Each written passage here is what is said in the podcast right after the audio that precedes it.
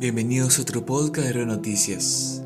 Hoy les traigo para todos ustedes los ovnis, esa eterna leyenda de los cielos. Sobrevolaron Venado Tuerto. Así es, ya su propio nombre es justamente producto de una leyenda, pero nos faltaba que la localidad del sur provincial tenga una de estas historias, más moderna, y llegó nomás. Aparecieron ovnis sobre el cielo de la ciudad.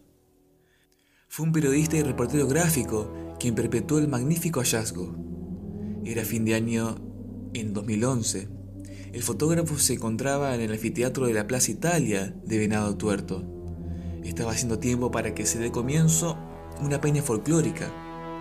Para matizar la espera, el muchacho decidió probar su cámara y le sacó alrededor de cinco fotografías a la luna, que aparecía grande y brillante sobre los pinos frente a la plaza.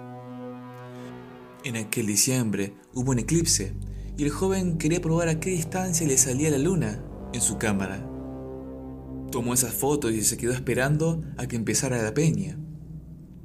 Hasta ese momento no vio nada raro en las imágenes, pero la cosa cambió cuando tuvo que descargar el material para ser procesado. Cuando llegó a su casa, bajó las fotos y entre esas cinco que había capturado con su cámara, apareció un objeto raro.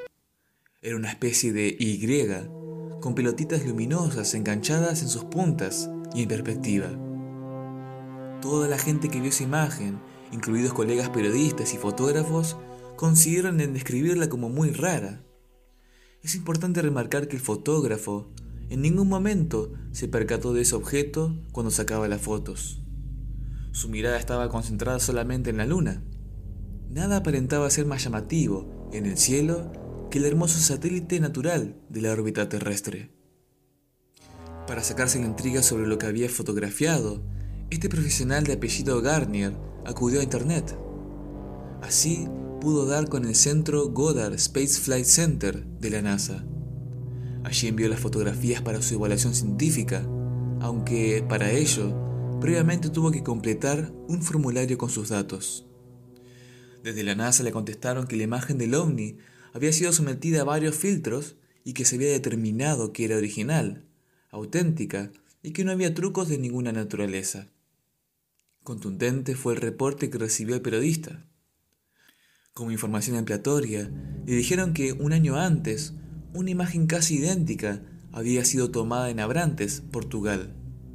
Y lo increíble era a la misma hora en que Garnier hizo las tomas en Argentina asombroso hallazgo por donde se lo mire. No hay duda de que el informe de la NASA explica que, luego del análisis digital, arribaron a la conclusión de que se encontraron ante una fotografía genuina. Evidentemente se trata de lo que los yankees llaman un UFO o UFO. Es un ovni que, comparado con varias muestras de la base de datos de la NASA, muestra un 80,75% de similitud al mencionado registrado el 13 de diciembre de 2010 en el país europeo. Después del hallazgo de Garnier, aparecieron varias personas en venado tuerto con imágenes que aseguran son del mismo ovni.